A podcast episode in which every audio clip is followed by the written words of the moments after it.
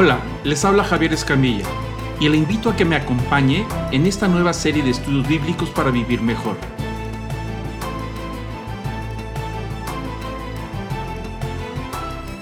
El día de hoy estaremos estudiando un tema acerca del Día de los Muertos. ¿Qué dice la Escritura? ¿A dónde van? ¿Existe el cielo? ¿Hay un purgatorio? ¿Qué pasa con los niños que no son bautizados? Estas y otras más preguntas serán contestadas en este estudio. Le invito a que me acompañe en este estudio del Día de los Muertos. Esta es la primera parte. Bueno, vamos a, vamos a empezar. Ah, pueden tomar algunas notas. Y bueno, eh, el tema que estamos viendo el día de hoy es el Día de los Muertos. ¿Qué dice la Biblia? Algunas preguntas y respuestas. Y digo algunas porque no siempre se puede con todo, ¿no? necesitaremos mucho tiempo para responder con más detalles, pero son temas más generales lo que vamos a ver. Entonces vamos, vamos a empezar eh, básicamente, a, permítame un segundo, mm, mientras nos ponemos aquí al corriente. Ok, vamos a empezar con el primer, la primera pregunta. ¿Qué es la muerte? Aunque hemos hablado del tema de la muerte en las clases, pero ¿qué es básicamente? El libro de Job, en el capítulo 18, versículo 14, se refiere a la muerte como el rey de los terrores, es decir, el más grande de los miedos que tiene eh, el ser humano. Es la concentración, e incertidumbre, eh, no sabe lo que va a pasar después, y por supuesto el dejar de existir, eh, eh, ah, empieza a producir un temor, una inseguridad, inclusive hasta pánico, y, el no saber, la, parte del saber que, que, no sabemos qué va a pasar, eso produce una serie de, miedos, ¿no? Entonces el libro de Job dice que la muerte, eh, la muerte física es el rey de los terrores, el rey de los miedos, le, lo habla principalmente, ¿no? Y bueno, uh, también tenemos que nosotros comprender que la muerte, de acuerdo al principio bíblico, es la gran maldición. Nosotros que hemos estado estudiando el tema de la bendición y la maldición, podemos verlos a los extremos, ¿no? Al extremo de la bendición tenemos la vida, la vida abundante, la vida eterna. Al extremo de la maldición tenemos la muerte y la muerte eterna. Esas dos partes vamos a decir que son los extremos de, la bendición y maldición. Y la muerte es, es el extremo de, la maldición, la, muerte física y por supuesto la muerte espiritual. El libro de Romanos, capítulo 6, versículo 23, nos dice que la paga del pecado es muerte, algo que hemos platicado en las clases. El pecado genera muerte y aunque hay todo un sistema para la restauración, para el perdón, para quitar los efectos de la muerte de nosotros, también estudiamos que hay pecados, abominaciones, que generan muerte a, gran nivel. Entonces, pero el principio es que una vez que entró el pecado a la vida del hombre, aunque fuimos creados en vida o vida eterna, pero al momento que entró el pecado, entra la muerte. Es decir, es el efecto y la consecuencia de la muerte. Todos los pecadores traemos como maldición la muerte, sin excepción. Todos, sin excepción, tenemos que morir. Todos los seres humanos hemos acarreado el pecado en nuestra vida y por lo tanto tenemos que, morir. Pero ¿cómo entra este, este tema de la muerte a la vida de los seres humanos? Bueno, eso nos lo registra en el libro de Génesis capítulo 3, versículo 22. Ah, desde el mero inicio dice la instrucción que Dios le dio a, la primer hombre, a Adán y Eva, les empieza a decir, el versículo 22, que entonces el Señor dijo, he aquí, el hombre ha venido a ser como uno de nosotros, conociendo el bien y el mal. Cuidado ahora no vaya a extender su mano y tomar también el árbol de la vida y coma y viva para siempre. Bueno, en el inicio ahí estaba. Sabemos que en el Edén está el árbol de la vida y el, bien y el mal, el conocimiento del bien y el mal.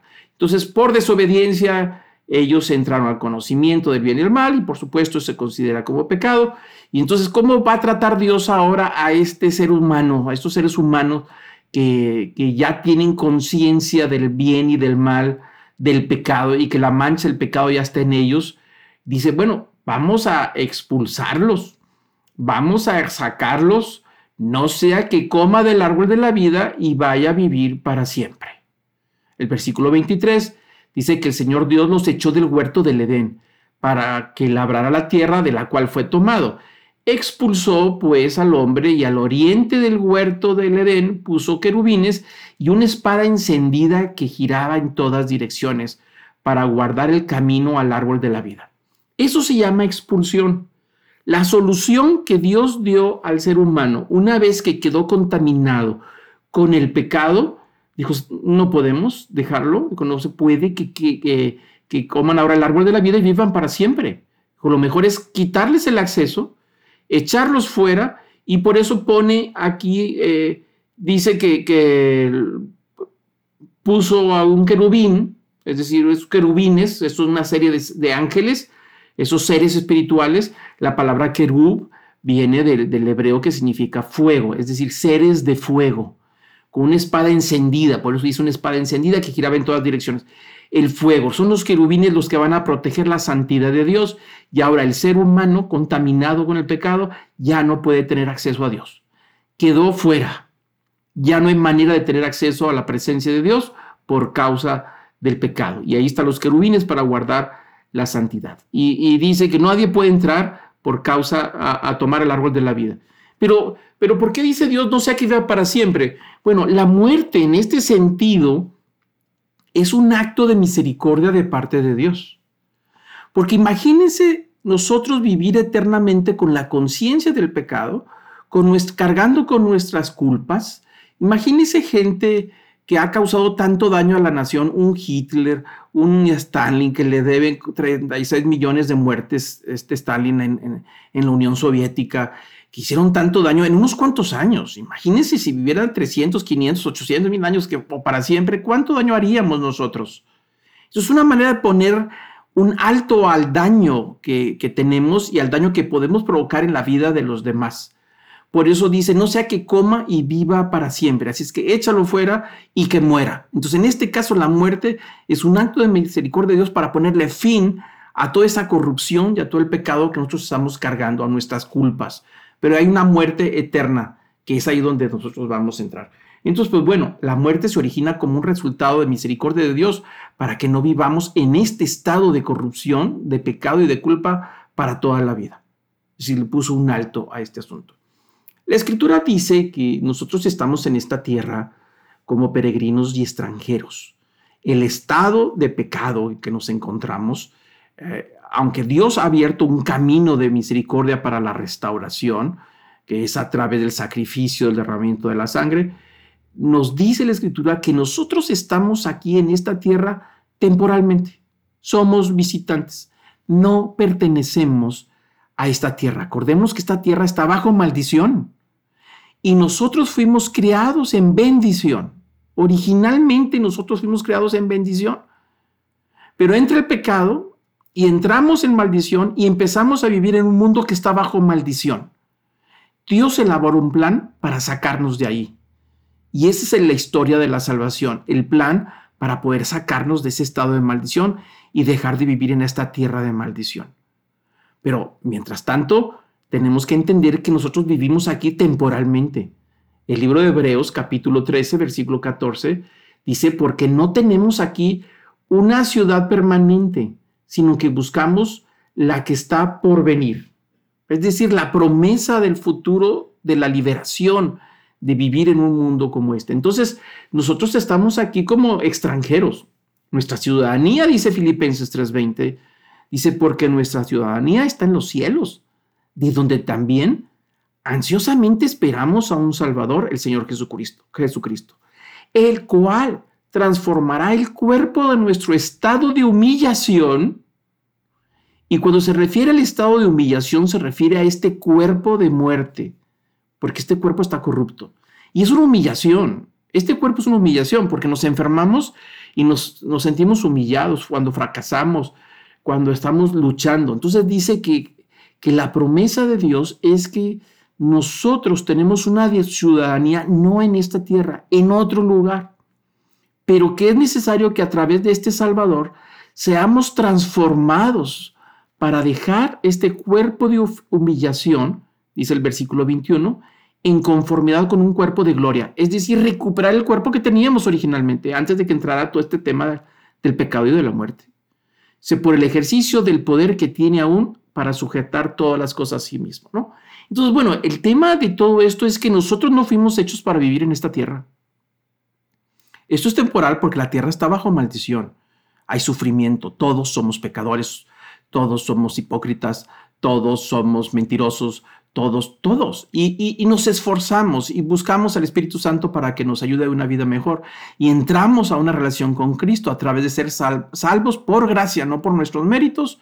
Y entonces ya vivimos de acuerdo a la palabra de Dios, de acuerdo a sus principios, a una nueva vida. Esa es una transformación que se va dando poco a poco hasta que nuestro cuerpo será transformado cuando entremos a esa ciudadanía final, a la ciudad de Dios, a la cual nosotros nos debemos de dirigir. Y tenemos que entender que nosotros no es el final, ¿no? Vivir en esta tierra ese no es el objetivo. Aquí estamos de por mientras, estamos de peregrinos y somos extranjeros. Por eso todo nos, e, nos es extraño, ¿no? En, esta vida. Pero bueno, ah, dice el libro de, de Juan, el Evangelio de Juan, de acuerdo a lo que dice Jesús, que es necesario morir para poder dar fruto. Entonces la muerte es un acto de misericordia, pero también es necesario para esa transformación de salir de esta realidad temporal y entrar a la realidad eterna, ¿no? Dice el Evangelio de Juan, capítulo 12, versículo 24, dice, en verdad, en verdad os digo, que si el grano de trigo no cae en tierra y muere, se queda solo, pero si muere, produce mucho fruto. Y ahí está la clave de todo este tema de la muerte, ¿no? Ahí Jesús está hablando como si fuéramos nosotros una semilla, nuestro cuerpo es un grano de trigo. Y es necesario que muera para poder que produzca el fruto. Y es necesario que muramos espiritualmente, o sea, a nuestras propias cosas para poder nacer espiritualmente. No sé si me explico. Es necesario morir a mi propio egoísmo, morir a mis propias ideas, para poder dar fruto y entonces lograr el objetivo que Dios tenía para mí. Pero cuando yo me aferro a esta realidad temporal y me aferro a mi propia naturaleza de pecado que todos tenemos, a mis propias pasiones, a mis deseos, y me enredo con eso, entonces yo no estoy muriendo a mí mismo. Por lo tanto, nunca voy a dar fruto. Pero dice Jesús que el grano de trigo, si no cae en tierra y muere, cuando nosotros sembramos una semilla, la semilla al momento de tocar tierra y cubrirla, revienta, se rompe, explota y sale lo que hay dentro de él. Y entonces toda esa genética, toda esa proteína, toda esa energía que está concentrada en esa semilla, a través de todo ese proceso se llega a transformar en una planta o en un árbol o en lo que sea.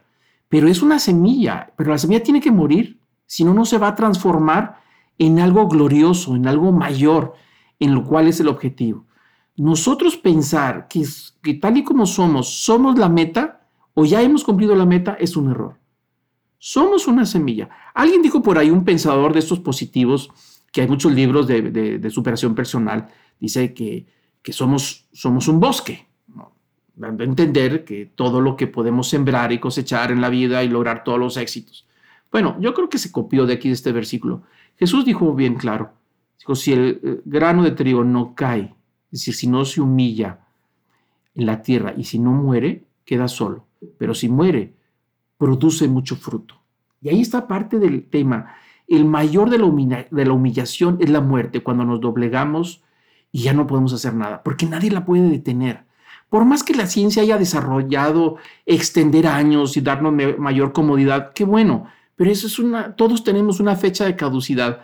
Todos tenemos un día que nos vamos a presentar delante del Señor, nos guste o no nos guste.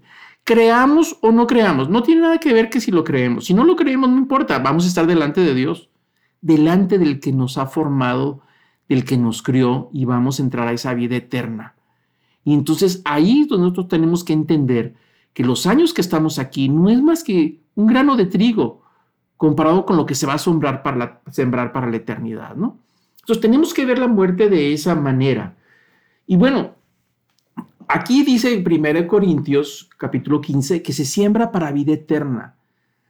La palabra cementerio, que es muy común en estos días, viene de la raíz de semilla, de cementera.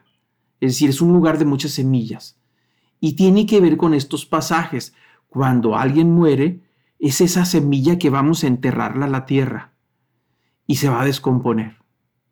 Se va a desaparecer, se va a convertir en polvo y en ceniza con los años, ¿no?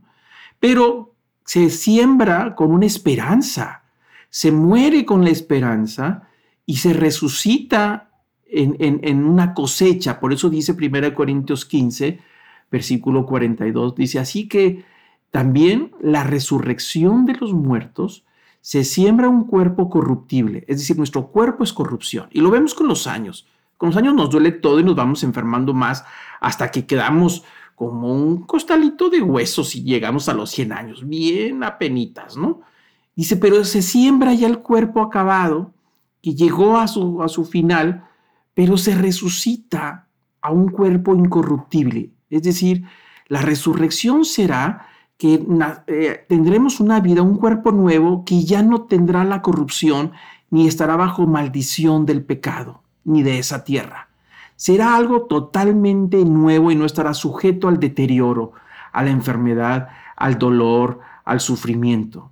Por eso dice el versículo 43, se siembra en deshonra y se resucita en gloria. La deshonra es la humillación de la muerte, la humillación de nuestro propio cuerpo. Por más que querramos detenerlo, no podemos. Podemos tener calidad de vida, podemos tener calidad, dignidad, de, eh, envejecer con dignidad, como alguien dijo por ahí, alguna escritora.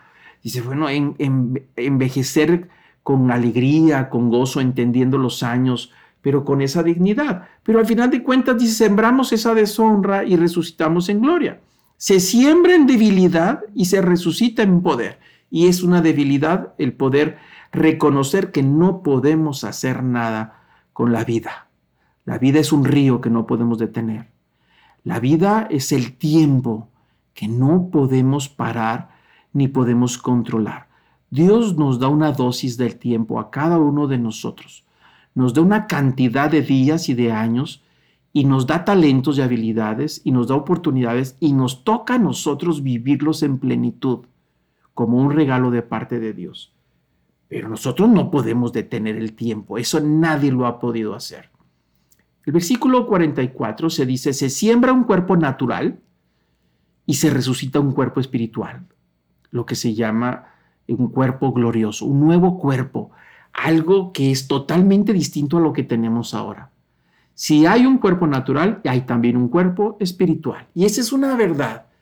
Sembramos este cuerpo natural en corrupción, en debilidad, y se va a resucitar en un cuerpo glorioso, en un cuerpo espiritual, algo totalmente distinto, diferente a la semilla que se sembró, algo que no tiene nada que ver. ¿Qué pasa con los muertos? La pregunta que nos hacemos. Y hay mucha gente que se hace la pregunta, ¿qué, qué, hay? ¿Qué va a pasar? O sea, ¿cómo, ¿qué sucede? ¿Dónde están? Esa es la parte que a veces nos preguntamos. Bueno, la Biblia es muy clara. Hebreos 9:27 dice, y así como está decretado que los hombres mueran una sola vez. Ese es un decreto. Todos, sin excepción, vamos a morir. Hay algunas excepciones, eso sí. El caso de Elías, que fue transportado, y el caso de, un profeta del Antiguo Testamento, eh, Enoch, que también fue transportado. Ellos son los únicos dos que no conocieron la muerte. Fuera de ahí no hay nada. No hay nada. Sí ha existido por ahí la idea de que la mamá de Jesús no conoció la muerte, que pasó por la dormición. Bueno, bíblicamente no existe nada de eso. No hay nada. Ella murió como todo ser humano y fue a la presencia de Dios, como todos los que tenemos que ir a la presencia de Dios. Pero en sí, todos tenemos que morir. Ese es un decreto y nadie lo puede cambiar. Y dice que mueran una sola vez. La muerte física es una sola vez. Nadie puede regresar y volver a morir físicamente. No se puede.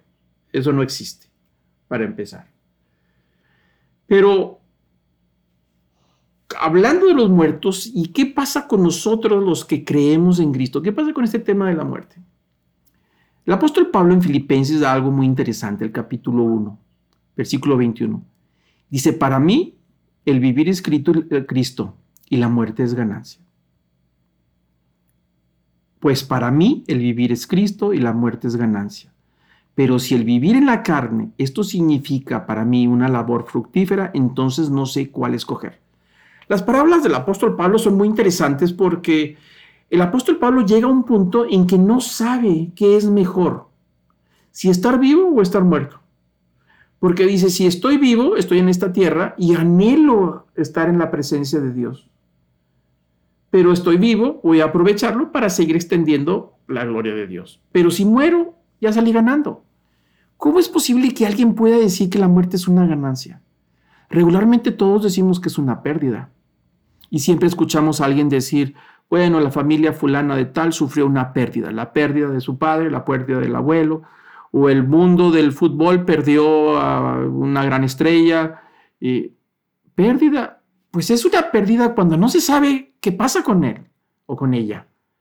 Pero para el cristiano no es una pérdida porque sí sabemos dónde está y dónde vamos a estar.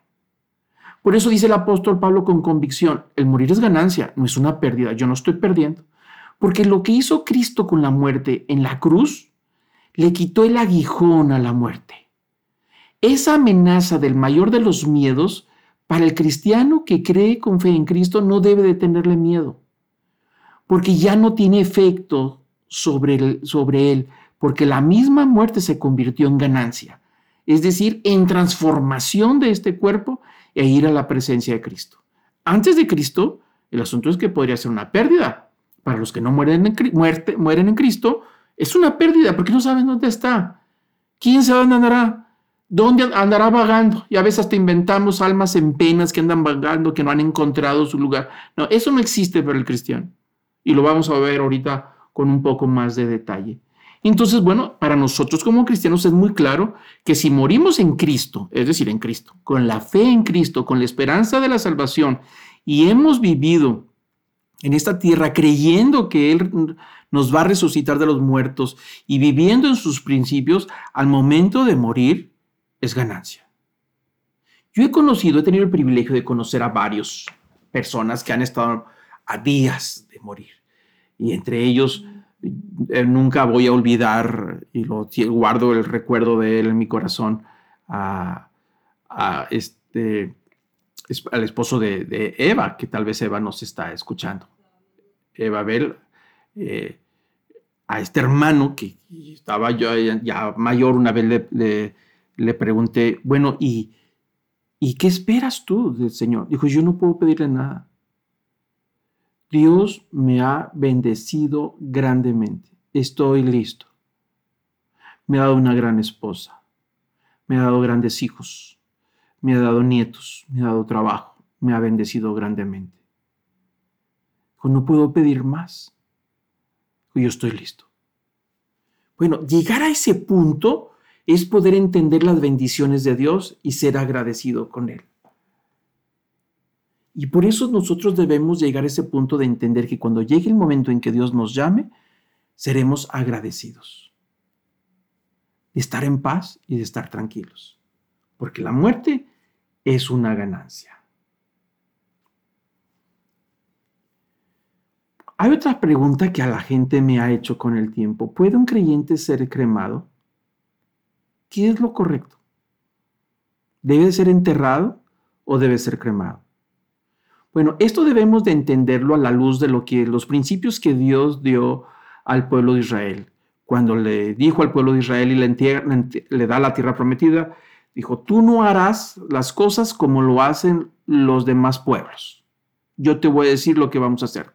Aléjate de todas sus prácticas, tradiciones y aléjate de todos. Yo te voy a decir cómo. Bueno, entre las costumbres de los pueblos vecinos estaba la cremación. Y y entonces ellos no, deberían, no querían practicar la cremación, por supuesto, porque reflejaba las tendencias de otras religiones. Inclusive eh, en, las zonas, esa zona persa y del Medio Oriente, había una religión muy famosa que ya bajó de, números, pero todavía existen grupos que se llamaba el zoroastrismo.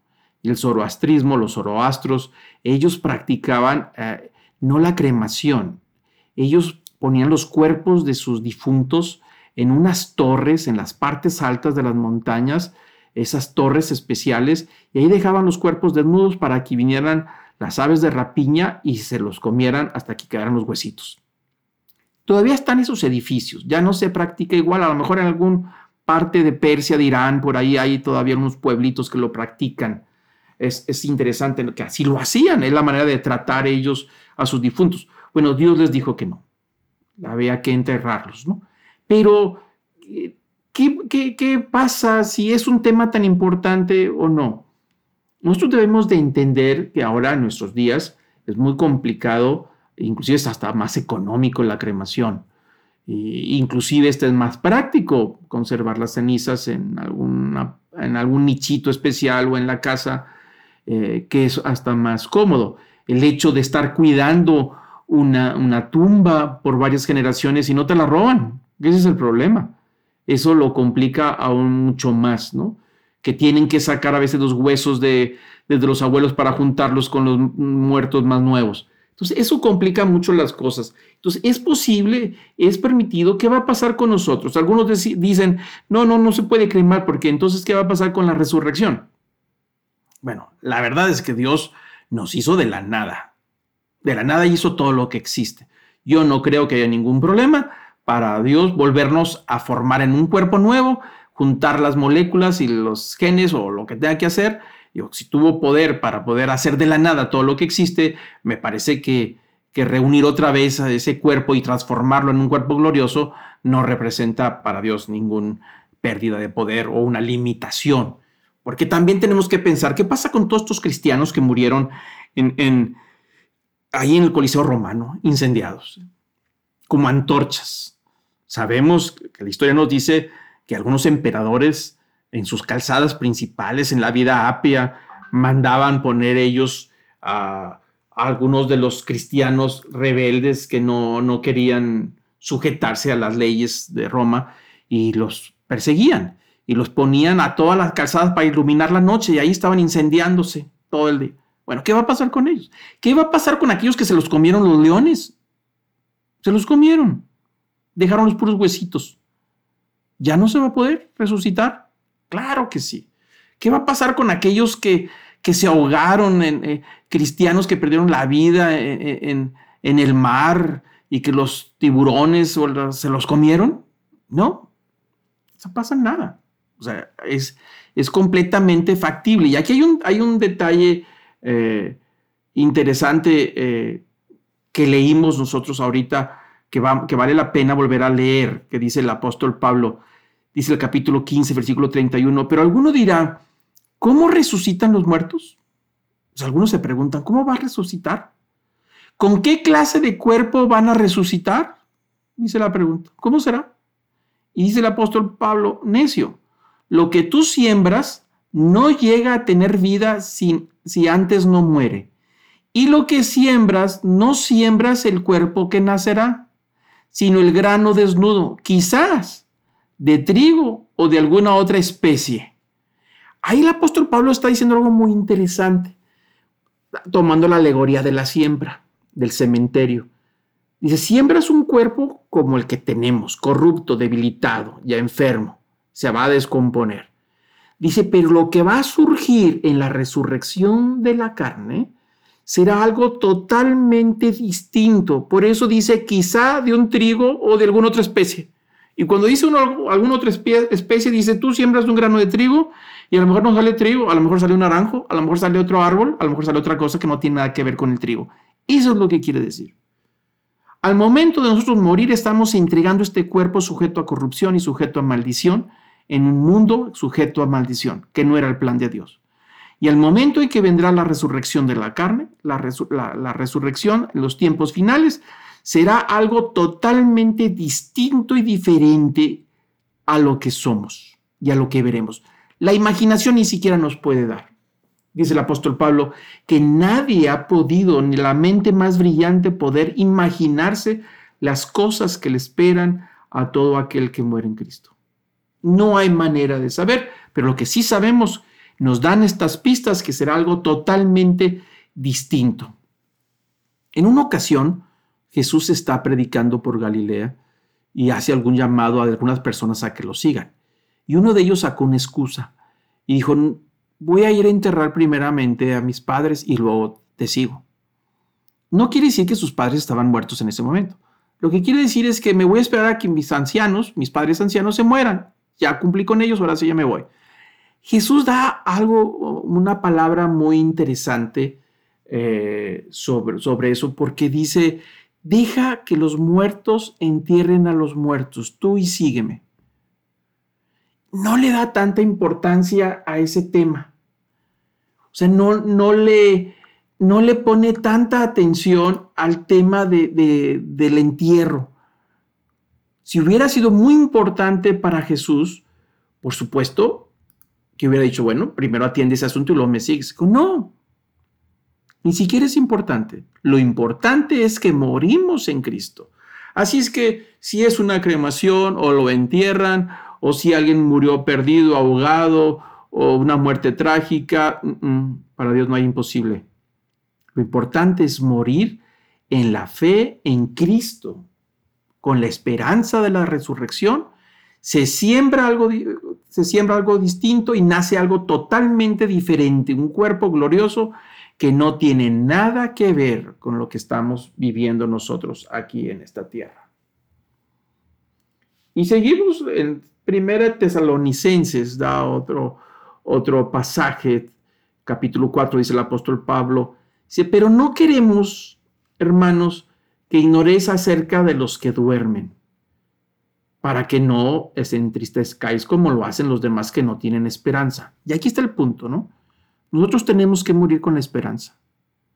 Los que mueren sin esperanza no sabe qué va a pasar con ellos, ni qué sucedió con sus familiares ni con ellos mismos. El tema es la esperanza, la certeza de lo que no hemos visto, la confianza de lo que vamos a recibir y una plena certeza de lo que vamos a ver. Así debemos de morir, dice el versículo 4, porque si creemos que Jesús murió y resucitó, así también Dios traerá con él a los que durmieron en Jesús.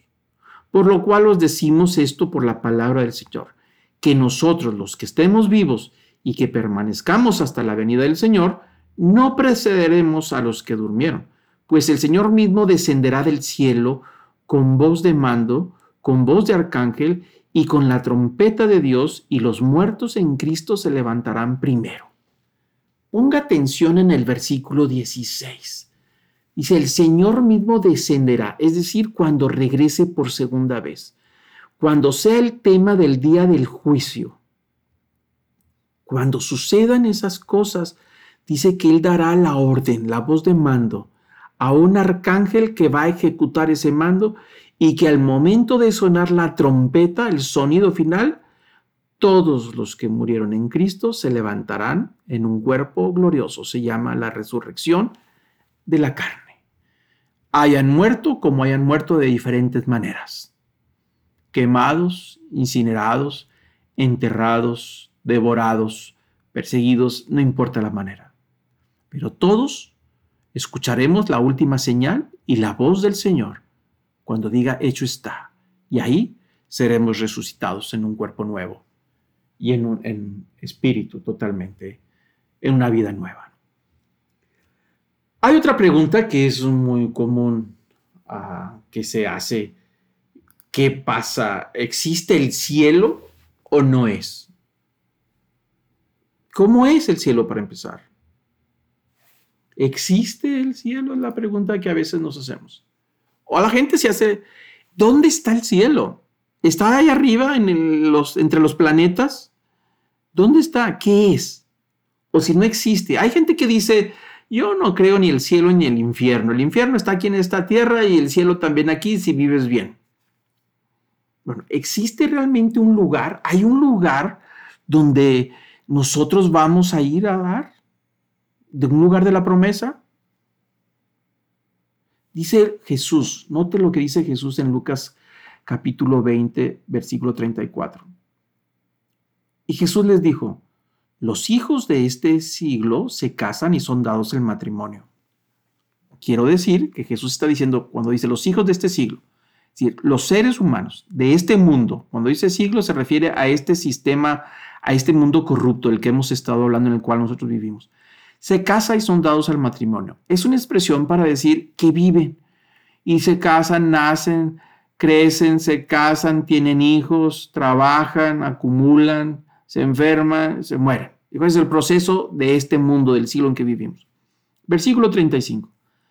Pero los que son tenidos por dignos de alcanzar aquel siglo, es decir, los que mueren en Cristo con la promesa del siguiente mundo, la palabra siglo se refiere al, siguiente mundo, a la siguiente edad.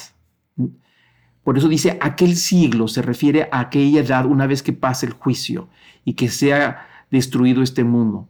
Dice, pero aquellos que son dignos de alcanzar, que tienen la fe y la esperanza en Cristo y la resurrección de entre los muertos, dice, ni se casan ni son dados al matrimonio. Eso quiere decir que allá no va a haber estas leyes y estas reglas que tenemos en este mundo. No se da. Será una cosa totalmente distinta y diferente a las leyes que tenemos aquí en esta tierra. En esta tierra aquí crecemos, nos educamos, trabajamos, nos formamos, nos disciplinamos, nos casamos, tenemos hijos, nos divertimos, lloramos, nos enfermamos, nos gozamos, prosperamos. Toda esa parte pertenece a este siglo. Dijo, pero los que mueren en Cristo tendrán esperanza de algo que es totalmente distinto en esa resurrección.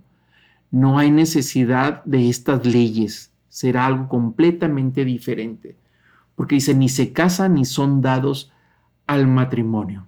Y ahí entra algo muy interesante, porque esa, esa respuesta de Jesús es, es, resultado de una pregunta que le hicieron, que le quisieron provocar a Jesús cuando le dijeron, oye, porque había, había judíos que no creían en la resurrección. Digo, a ver, tú qué andas diciendo que la resurrección de los muertos. Si fulano de tal se casó varias veces y tuvo varias esposas, cinco o seis esposas, y enviudó en todos y volvió a casar, enviudó y se volvió a casar, enviudó y se volvió a casar enviudó muchas veces. Entonces, cuando él se muera, ¿de quién va a ser esposo? Si todas las esposas murieron y están allá, ahora va a ser esposo de todas. Por eso Jesús dice, no, así no será. No será dado en matrimonio, no serán otras leyes. Y eso nos da una pista para poder entender qué pasa. Enviudé, me volví a casar y ahora voy a tener dos esposas. ¿A quién voy a atender? No, no, no. No funciona así es algo totalmente diferente, con otras reglas, otras leyes, algo que no tiene nada que ver. Dice, porque tampoco, refiriéndose al versículo de 36, porque tampoco pueden ya morir, pues son como ángeles y sus hijos y son hijos de Dios, siendo hijos de la resurrección. Y ahí está, cuando dice, no es que seremos ángeles, es un error decir que las personas se convierten en ángeles al morir. ¿No es cierto? Los ángeles son ángeles. Aquí dice que seremos como ángeles, es decir, seres espirituales. Es una, es una versión totalmente diferente a lo que nosotros somos ahora. Por eso tenemos que entender que las leyes en ese nuevo mundo, en, esa, en esas cosas, en esa nueva vida será totalmente diferente. Bueno, y Jesús ah, sigue diciendo en, este pasaje, capítulo 20, versículo 37, dice, pero que los muertos resucitan, aún Moisés los, lo enseñó en aquel pasaje sobre la salsa ardiendo, donde la llama del Señor, el Dios de Abraham, el Dios de Isaac y Dios de Jacob. Versículo 38. Él no es Dios de muertos, sino de vivos, porque todos viven para Él. Y aquí hay una pista muy interesante, ¿no? Cuando alguien se muere, no está muerto. Su cuerpo su cuerpo es el que está muerto, pero la persona está viva. Dios no es Dios de muertos, sino de vivos. La persona está viva, está en la presencia de Dios. El cuerpo es el que murió, pero el espíritu no. El espíritu continúa y es algo que nosotros tenemos que entender. Porque Dios no es un Dios de muertos, de que toda su, los que creyeron en Él, los que murieron en la esperanza de la resurrección, los que fueron lavados por la sangre del Cordero, ¿son muertos? No, están vivos. Todo aquel que muere en Cristo con esperanza está vivo. Y aún los no creyentes siguen vivos. Todos están vivos, pero ya no tienen este cuerpo. No es Dios de muertos, es Dios de vivos. Y algo que hay que entender, Dios es Dios de todos, de los creyentes y no creyentes, de los que creen en Él y de los que no creen, de los que murieron creyendo en Él y de los que murieron sin creer en Él. Dios sigue siendo Dios de ellos, porque ellos ya se dieron cuenta que ahí está el Dios el cual no creyeron. Entonces es algo que nosotros debemos de, comprender en, en cómo es el tema del cielo. El Evangelio de Juan, Jesús da una palabra muy interesante en el capítulo 14 Dice, no se turbe vuestro corazón. Creer en Dios, creer también en mí.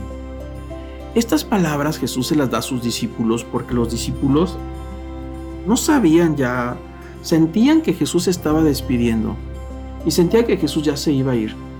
Y ellos se sintieron desorientados. Y son unas palabras de, de amor porque les dice, no se turbe vuestro corazón. Cuando se refiere a eso, dice, no se angustien, no se desesperen.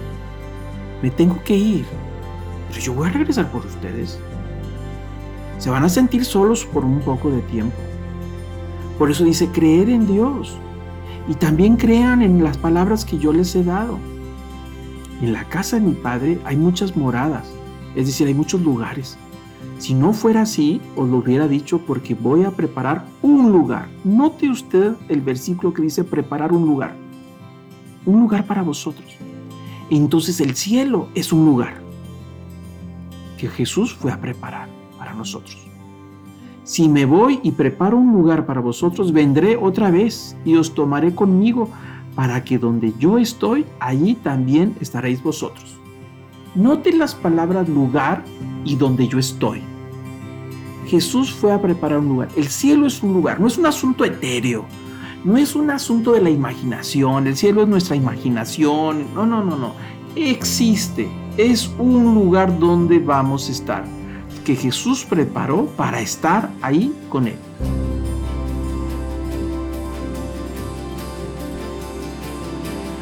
Este es el fin de la primera parte del estudio El Día de Muertos. Le invito a que continúe con la segunda parte para su conclusión.